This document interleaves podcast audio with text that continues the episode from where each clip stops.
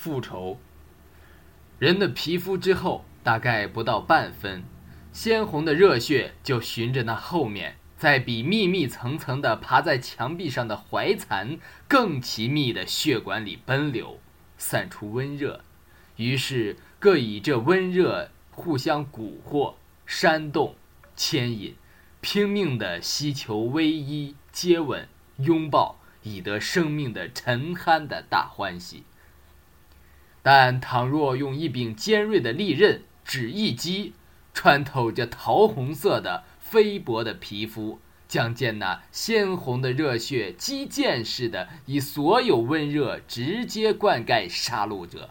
其次，则即以冰冷的呼吸，是以淡白的嘴唇，使之人性茫然，得到生命的飞扬的极致的大欢喜；而其自身。则永远沉浸于生命的飞扬的极致的大欢喜中，这样，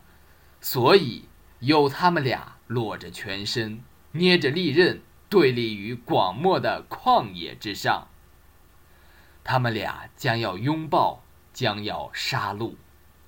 路人们从四面奔来，密密层层的，如怀蚕爬上墙壁，如蚂蚁要扛响头。衣服都漂亮，手倒空的，然而从四面奔来，而且拼命地伸长镜子，要赏见这拥抱或杀戮。他们已经预觉着事后的自己的舌上的汗或血的鲜味。然而他们俩对立着，在广漠的旷野之上，裸着全身，捏着利刃，然而也不拥抱，也不杀戮。而且也不见有拥抱或杀戮之意，他们俩这样的至于永久。圆活的身体已将干枯，然而毫不见有拥抱或杀戮之意。路人们于是乎无聊，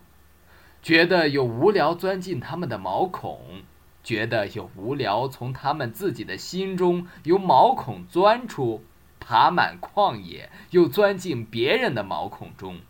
他们于是觉得喉舌干燥，脖子也乏了，